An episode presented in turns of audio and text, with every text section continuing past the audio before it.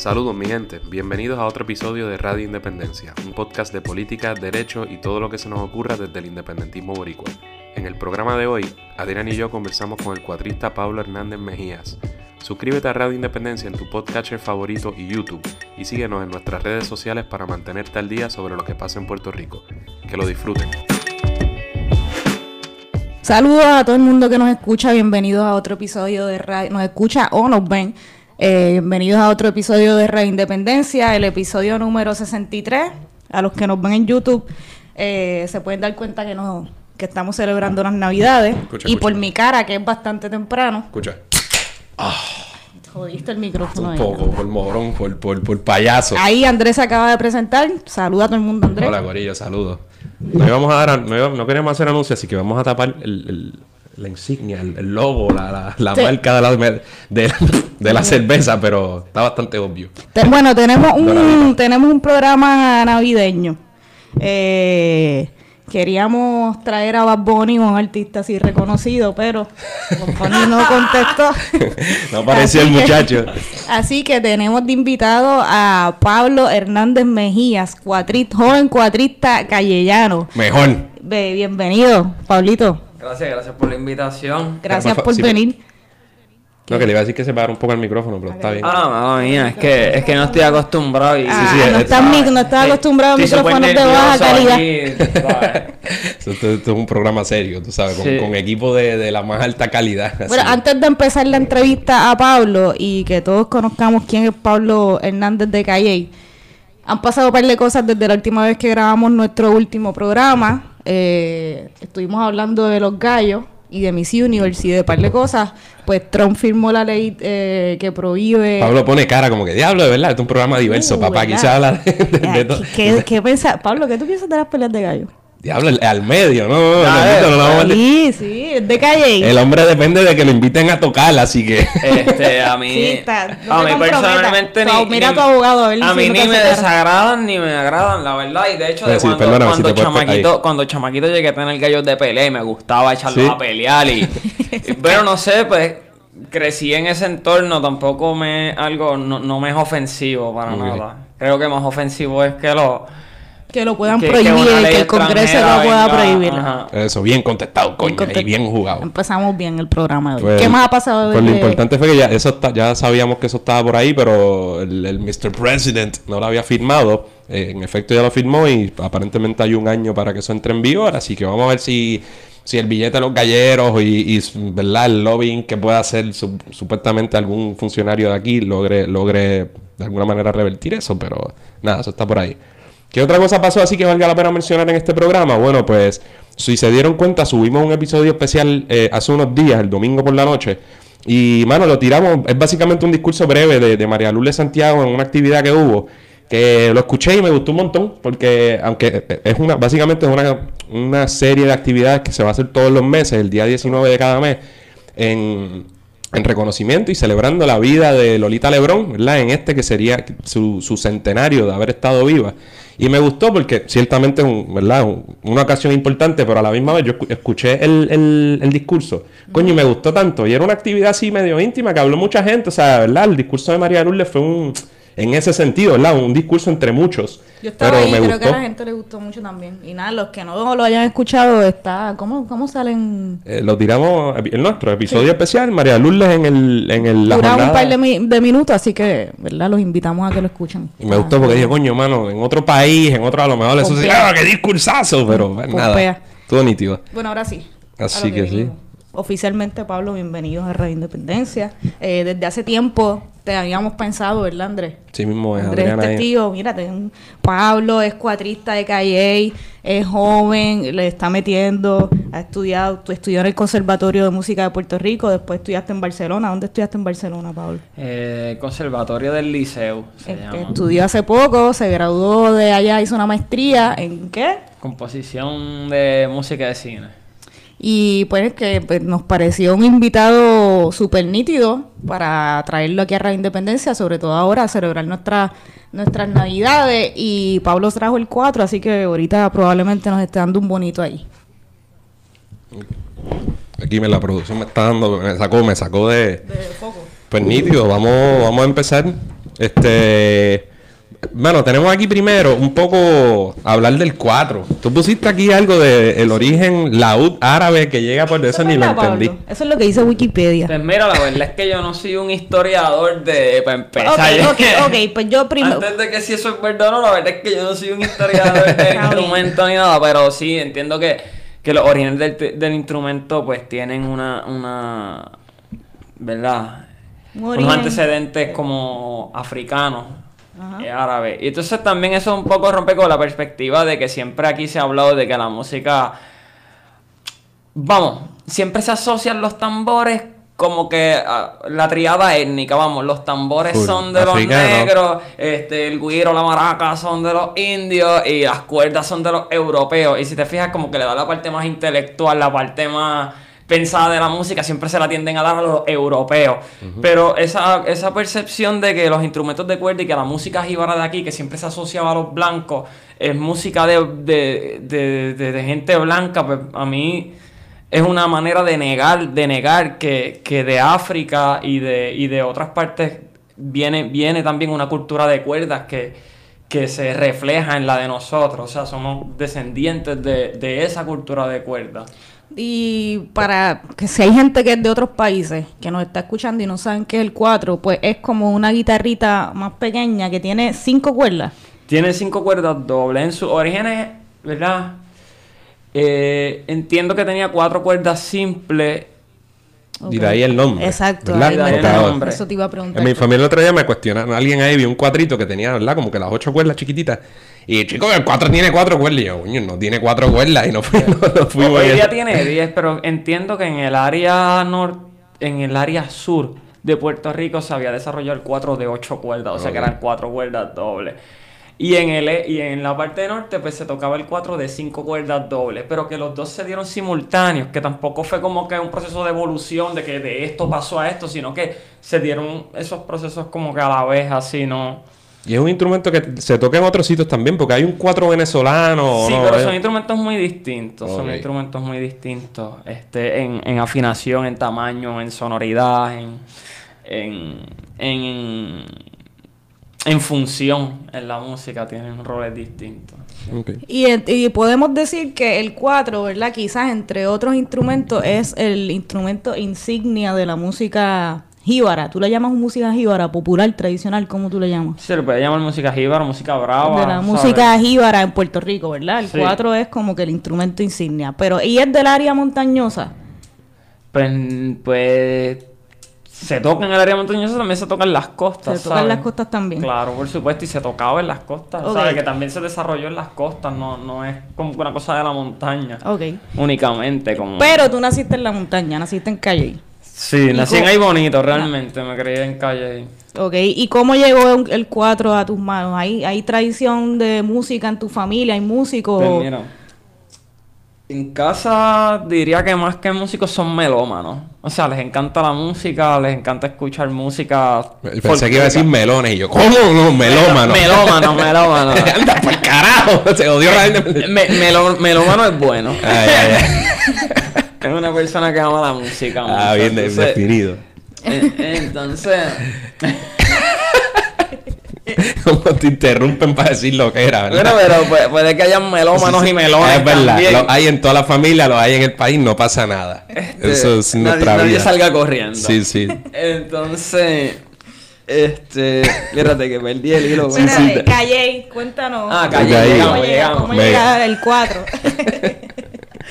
Este, la, la familia mía pues le gusta mucho la música. Mi papá también tocaba un poquito de guitarra y le gustaba escribir décimas, además de escribía canciones, muchos poemas. Mami también le encanta la música jíbara y, y escribía décimas, escribe. Y nada, papi tenía un 4 en el closet allí cuando yo era chamaquito que él siempre me decía, mira, ese 4 va a ser tuyo, con ese tú vas a aprender. Y yo, yo me acuerdo que yo cogí el 4 así, yo me trepaba a tocar encima de la cama desafinado. ¿Y como qué edad tú tenías, más o menos? Quizás, coño, 7, 8 años, Ok. chamaquito. Este, hasta que llegó el momento que me llevaron a la escuelita de Bellas Artes en Calle. Este, y, y Julito González era el maestro en aquel momento y fue el que me puso el cuadro en las manos. Y a partir de ahí, pues, este, fue como un poco fui por mis papás también. Sí, Este, y llegó un momento en que que yo no quería ir más. La clásica. Siempre. Sí, yo era bien indisciplinado, era bien, bien chabón, era un nene bien, bien inquieto y bien, bien molestosito. Este, de hecho, casi no dejaba que las clases se dieran. Pero ¿por qué? Me Hablar. Me encantaba molestar, distorsionar la clase, ¿no? Tenías la vena de artista entonces. Sí, tenía, mano, tenía por ahí. Lo mío era este, interrumpir la clase. Pero nada, pues, tuve maestros que me tuvieron la paciencia y, y gracias a, esos maestros, pues... O gracias o no gracias, ahora estoy aquí. O sea, o ¿y en qué momento decidiste para como que fuera algo más, tú sabes, meterle más a esto, dedicarte más pro? Pues mira, a mí- ¿Cu- ¿Cuándo pensaste contra? Yo puedo, creo que tengo talento en esto y puedo, debería meterle más Si soy tiempo, una jodienda, vamos a meterle. Ah, sí, pues todavía no me lo creo, todavía no sé si debo meterle, ¿no? ¿Ya qué? Este- Para tratarle. El... Yo diría que fue, este, a mí me gustaba y practicaba así como cool, ¿sabes? Pero no era, no era como que lo, que me comía el cuatro así practicando, sino fue más como a los 15, 16 años que de verdad me, me, me entusiasmé mucho. Porque me regalaron una caja de CDs, mi, mi maestro de calle, que era, de hecho vivía tres, vive tres casas más arriba de la mía. Tuve esa suerte en la vida de tener un, un gran músico Cerquita. cerca y, y entonces también cogí clases con él. Y él me, me regaló una caja de discos del maestro Ladí. Es un cuatrista de principios del siglo XX que estableció mucho como el conjunto de cámara criollo, le llamaría yo, ¿sabes? Que es dúo- dos cuatros tocando a dúo, guitarra, güiro, mucha música instrumental de cuatro. Y eso a mí me, me, me voló la cabeza. Yo lo que quería era aprender temas, aprender. Yo me encerraba. Yo a veces cortaba clases de la escuela y me iba para casa a aprenderme temas. Así. Y, y yo creo que fue como sin darme cuenta, estaba como, como juqueado con eso, ¿sabes? Con tocar y. Y entonces empecé a ir más a actividades, empecé a conocer otros compañeros cuatristas de otros pueblos que tenían la edad mía y que, to- y, y que tocaban un montón, ¿sabes? Que yo los vi, yo, yo los admiraba. Y yo decía, diache, mano, y eso era como una gasolina, ¿entiendes? Ver gente que, que hace las cosas mejor que uno y que uno los admira, pues eso es, eso es gasolina cuando, cuando uno quiere hacer algo. Y de, entonces te, gra- eh, te graduaste de escuela superior y ahí directo fuiste al conservatorio, fuiste rápido. Mm, estuvo un año en, en el Cook en Calle, en la UPR. ¿Qué Eh, estabas estudiando allí? eh, entré por, por historia, pero pues. Este. No era para ti. No es que no, no sé, estaba en otra etapa en mi vida. Este, Ajá. estaba medio jegadito por ahí. no. La disciplina estaba, tú sabes, en otro lado. Quizás todavía estaba pensando lo que quería, pero se dio la oportunidad de que, de que en ese tiempo justo se empezó a, a abrir el, el, el programa de bachillerato para cuatro en, en- en el El conservatorio, conservatorio. en el departamento de jazz y música caribeña. Y, y que eso era algo que se llevaba muchos años luchando para, para, Para que se diera. para que se diera y qué sé yo. Por eso fuiste, porque estaba leyendo por ahí y dice que fuiste el primer estudiante que se graduó en el conservatorio Sí. en ese bachillerato. Sí, o sea sí. que lo abrieron el bachillerato y tú lo estrenaste. Yo Y habían más compañeros contigo. Habían, eh, ¿sabes? Entramos como seis o siete, si no, si mal no recuerdo. Este, pero cada uno después se siguió cambiando de departamento, otros se fueron a otras universidades. Eh, pues me quedé hasta que me quedé un lobo solitario. Mira, y te quería preguntar sobre el conservatorio. Cuando, y cuando yo era chamaquito en high school, yo recuerdo como que panitas así que tenían esa vena, pues iban para allá y. Pero sobre, sobre el conservatorio, ¿cómo. Qué- o sea, ¿cómo está eso? De ahí han salido, porque de verdad que yo no, de música, ¿verdad? No, sé nada. Y, o sea, ahí han salido grandes músicos boricuas, es una gran institución, o qué tienes que decir al respecto sobre. No, yo diría que, que la, ¿sabe? El conservatorio es una mina de talento. Es impresionante la, la cantidad de músicos que salen de ahí. O sea, y, y, no decir como que, oh, qué proyección internacional tiene, oh, que, eh, qué famoso es. No, gente que, que, que, que, que muelen vidrio, ¿entiendes? Y son realmente unos genios, unos virtuosos. Hay muchos, muchos, muchos así, más de lo que uno se puede imaginar en Puerto Rico y del conservatorio y, de otras universidades también, ¿sabes?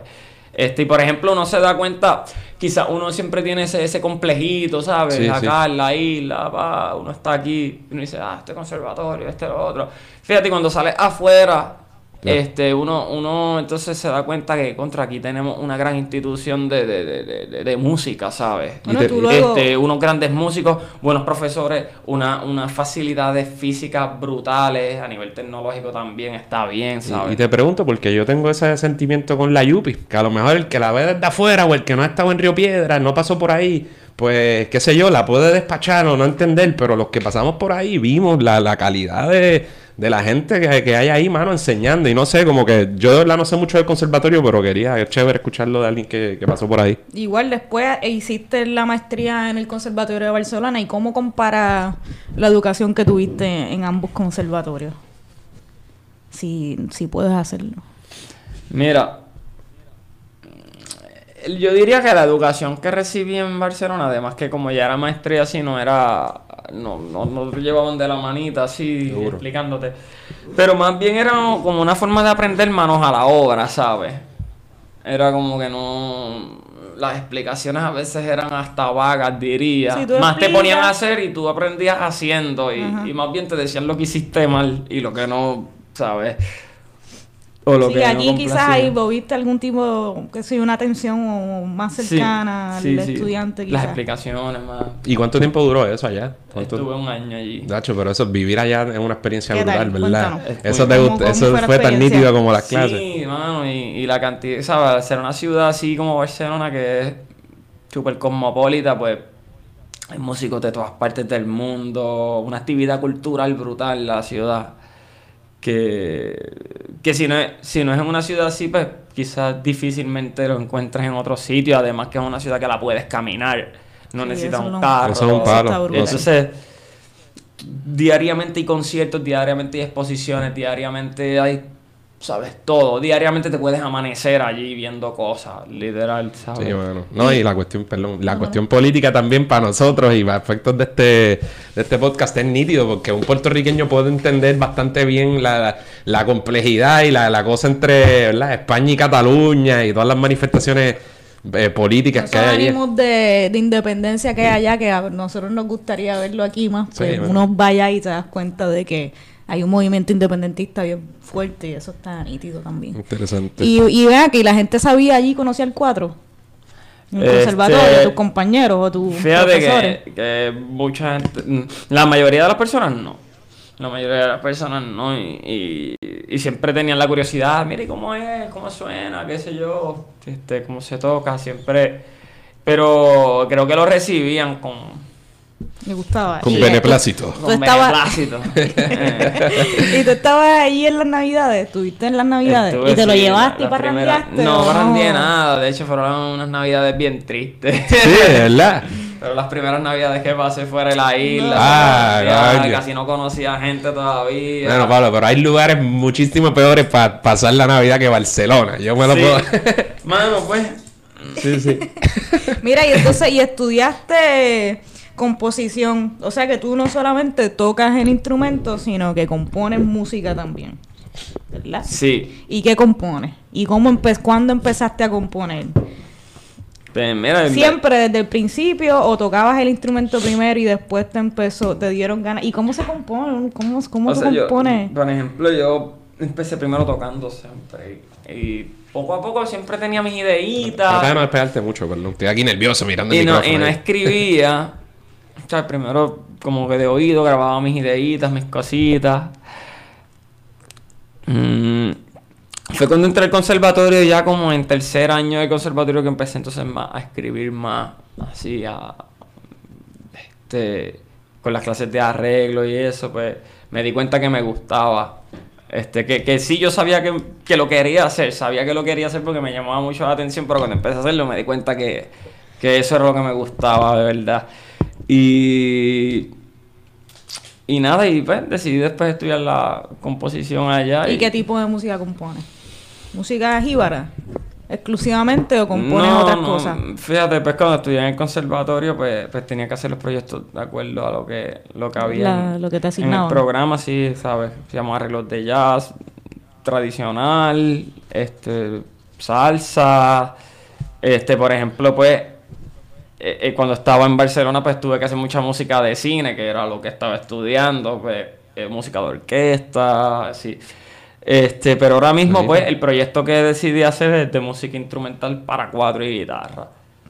Y de ese, de ese es tu nuevo álbum. Digo, tu- Mi nuevo álbum. Y Mi prim- primer álbum. Eso te iba a preguntar. Tu primer y nuevo álbum. Danzas Imaginarias. Danzas Que imaginarias. aquí está, los que nos están y las que nos están viendo en YouTube. Tapando la cerveza, cuyo nombre no vamos a decir. Es, dora- doradita, bien culiado, pero. Te la regalo, ábrelo. Cuéntanos, cuéntanos del álbum, eh, Pablo. pues mira. ¿Del mío? Sí. Ah, pues te lo voy a coger para mí. Te lo paso por ATH móvil. No, no, no, un regalo No, para, no, no, para hombre, la no. independencia. Ahí está, no, ahí está. O sea, que no es no. tuyo, quedó claro. Radio este- Independencia. Este, es el mío, este yo lo compré. Si no. quieres uno lo compras, Andrés. Lo único que tienes que abrirlo con los dientes, porque Sí, ese mano, plástico es bien difícil. duro. ¿verdad? Sí, te veo ahí struggling. Dale, pues explícanos. Mientras yo lo abro con los dientes, explícanos de qué se trata tu disco. Ok, este disco este, tiene 10 canciones originales que usan como punto de partida la danza puertorriqueña y como punto de encuentro también la danza puertorriqueña. O sea, son danzas, pero son más modernas. Este, pero sí con, con un formato tradicional de, instrumentación que serían dos cuatro, guitarra y güiro. Este, este proyecto lo empecé a componer como en junio.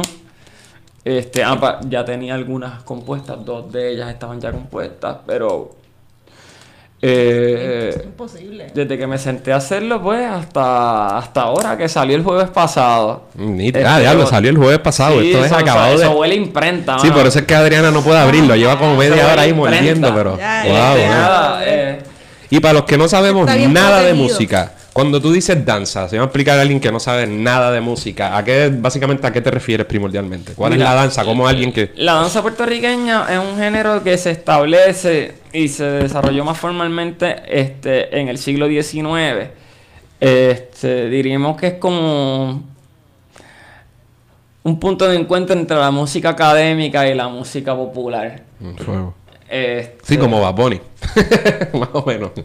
Vaya. La canción. este, entonces... Ocho, ocho, ocho danzas son. Nueve, nueve. Nueve danzas.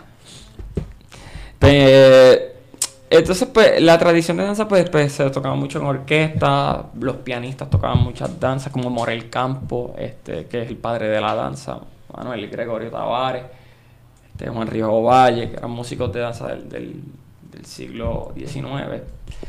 Entonces, pero los cuatristas también tocaban danza o tocan danza. Y entonces yo vengo de esa tradición también de tocar danza en el cuatro y, y escuchaba mucho de hecho los discos que les hablé al principio de la di que les dije que me regalaron que fueron los que me, me- me enamoraron de esto realmente pues muchas de esas canciones eran danza danza puertorriqueña.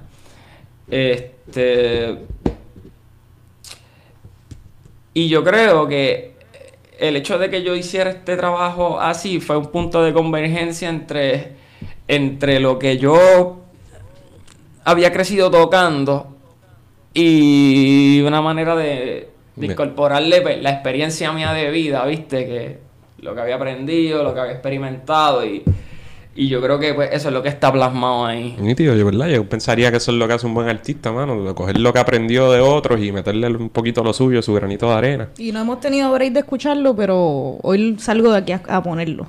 Este. Así que, ah, y importante, ¿cómo conseguimos el disco? Digo, ya yo tengo el mío, pero las que nos están escuchando y quieren conseguir este disco de las tus nueve danzas imaginarias, ¿dónde lo pueden conseguir? Pues mira, ahora mismo el disco solamente está físico. Eventualmente ya en enero lo voy a tener en las plataformas digitales porque si no se me quedan los discos físicos.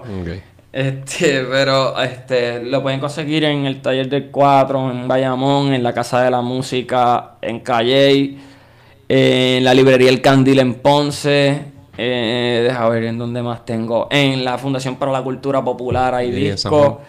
Este, me pueden escribir a mí. Por, te, te buscan por internet. Sí, por Facebook. por Instagram, por Facebook. Instagram, Facebook. Sí. Este- Hernández Mejías Pablo. Ahí están las redes. Pues ya sabes, es un buen disco para tenerlo en Navidad, así que y no para esperen. regalar, no, no, no, esperen. para, para regalarlo en Navidad. Para regalarlo en Navidad, así Compran que- cinco y se los regalan. Es más, ahora mismo Ahora- com- compra cinco discos y una gorra de Radio Independencia, mil por lo menos. Y, Ah, y- y que queda cabrón. el- es el como navideño. Sí. Con no- la compra de 10 discos se llevan una gorra Ahí de está. independencia. a fuego.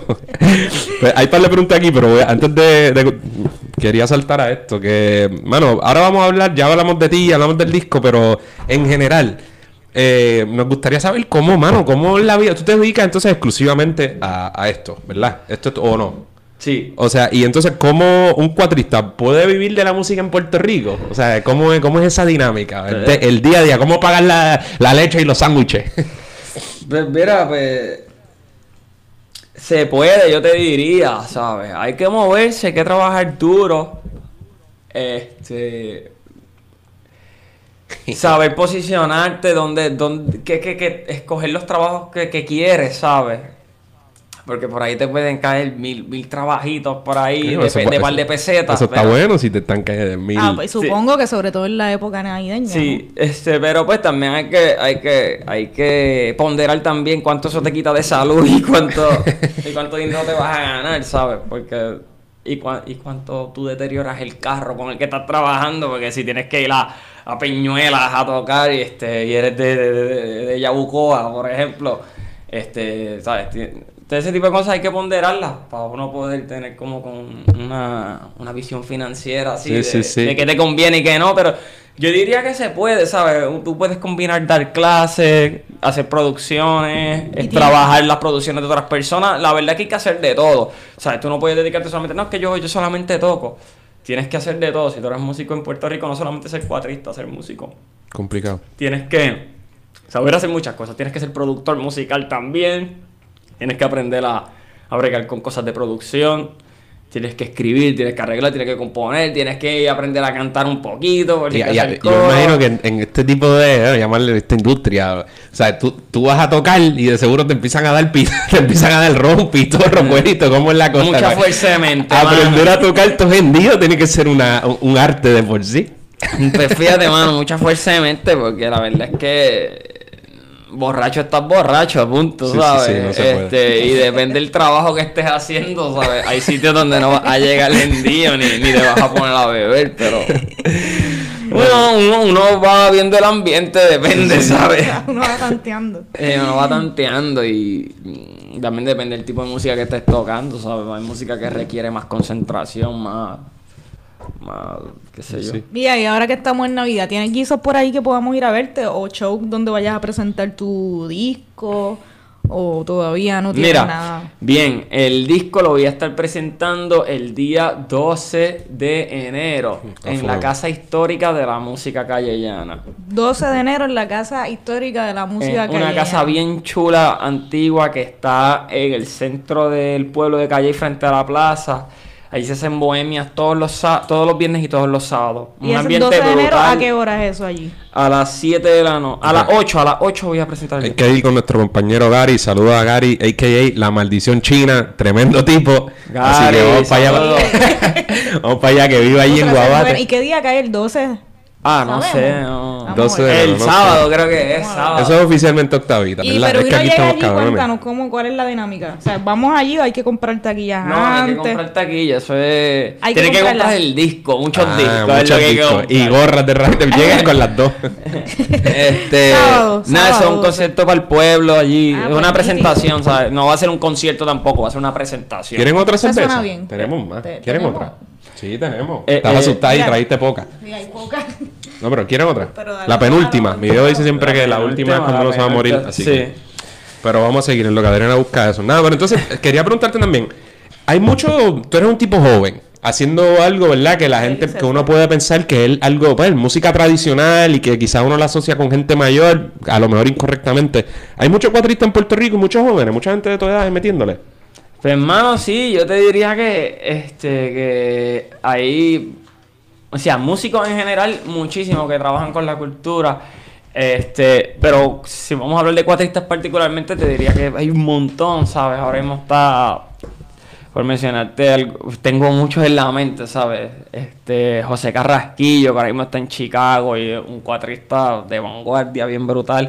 José Eduardo Santana, que está aquí en la isla y trabaja un montón y tiene un estilo bien moderno de tocar. Fabiola Méndez. Fabiola Méndez. Que, de- que ahora mismo está en Boston, por allá. En Berkeley. Este, ella ya se graduó, ella ya se graduó, No, no pero la conozco. creo que está bregando con su producción también, que viene con unas cosas bien chéveres. Está Ricky Torres de Este, bueno, en verdad hay, hay muchos compañeros, colegas que están haciendo cosas bien, bien interesantes, ¿sabes? Que, y son jóvenes, jóvenes sobre todo, ¿sabes?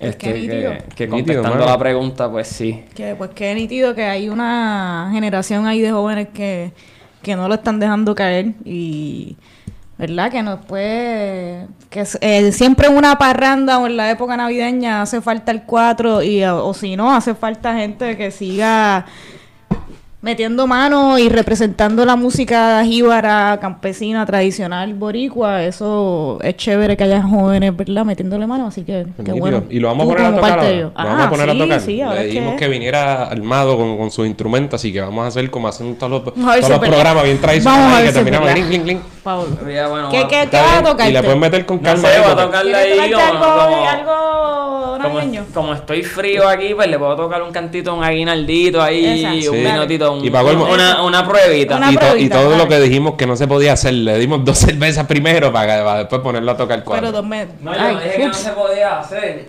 Iba a decir dos. Ah, ¿qué, ¿qué vas a decir la marca? No, sí. Pues sí, bendito, si mira, está en tan cámara hace 10 minutos. Es dorada, es de Mayagüez, pero no vamos a hacer anuncios. No vamos a darle pauta gratis aquí a, a compañía que... Pero vámonos con un aguinaldito jíbaro aquí para que tenga un, una pruebita. Pégale tu micrófono también, Adriana, porque esto es aquí tan pro, ¿sabes?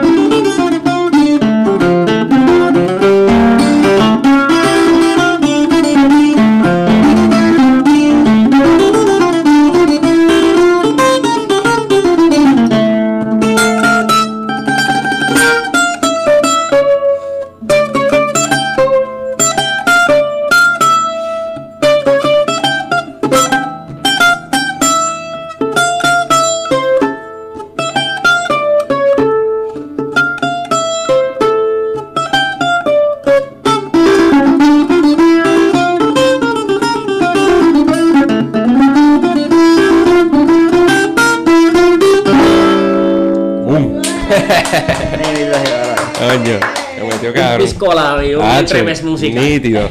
Qué porquería soy yo y que no sé hacer nada creativo. Pero yo hago unas demandas cabronas, así que si tú le demandas una legata, es lo mismo, pero, pero, pero sin talento. Bueno, yo creo que ya lo vamos a dejarlo aquí. Sí, bueno. no, la, no la caguemos, vamos a dejarlo Vamos a dejarla aquí. ahí. Pues mi gente, muchas gracias, muchas gracias Pablo por estar con Gracias, nosotros. Pablo. Mucho el éxito. 12 de enero, El 12, Calle. no, espérate, faltaron fechas, faltaron Dale, fechas. dale. Tira la fecha, arregla el 12 de micrófono ahí que está 12 cagado. de enero, 12 de enero, Casa, de la Mus- Casa Histórica de la Música Callellana. Tenemos el 15 de enero, Conservatorio, Biblioteca Mauri Vera y del Conservatorio de Música de Puerto Rico, a las 7 de la noche también. Y tenemos también en la Librería El Candil el 25 de enero, a las 7 de la noche. Perfecto. O de la tarde, no sé. De la tarde, dependiendo. En Europa sería a las 7 de la tarde, pero aquí no, en Nueva York. Depende cómo esté el sol. Sí. Pues gracias. Sí, gente. gracias, Pablo. Gracias a ustedes y el CD, el disco, búsquenlo. Ah. ¿Cómo hacer las redes? Tíralas otra vez. Ok, eh, el disco Danzas Imaginarias, Pablo Hernández, Right, está right. disponible en la Casa Histórica de la Música Callellana, en la Fundación para la Cultura Popular en el Viejo San Juan, en el Taller del 4 en Bayamón, en la carretera 199, este, en la librería El Candil en Ponce, en la tienda de música Etel en, en Calle. En. Y puedo seguir mencionando, Claro, pero se me está secando la garganta ya. Este, Sí, y pro- pronto en Apple Music. Ahí está. Si está pidiendo más cerveza. Ah, para contrataciones, eh, el 787-216-4197. El email, Hernández. no. Tíralo el completo. fax, tengo fax también. Todavía Aprovecha. bregamos con todas esas tecnologías, telégrafo. Ya. bueno, Gorillo, pues muchas gracias por sintonizarnos. Felices fiestas. Felices fiestas. Así Así que suave. Felicidades. suave. Eso es todo por hoy. Esperamos que les haya gustado el programa. Agradecemos nuevamente a Pablo por estar con nosotros. Recuerden suscribirse a Radio Independencia en su podcatcher favorito y YouTube. Y síganos en nuestras redes sociales para mantenerse al día sobre lo que pasa en Puerto Rico. Hasta la próxima.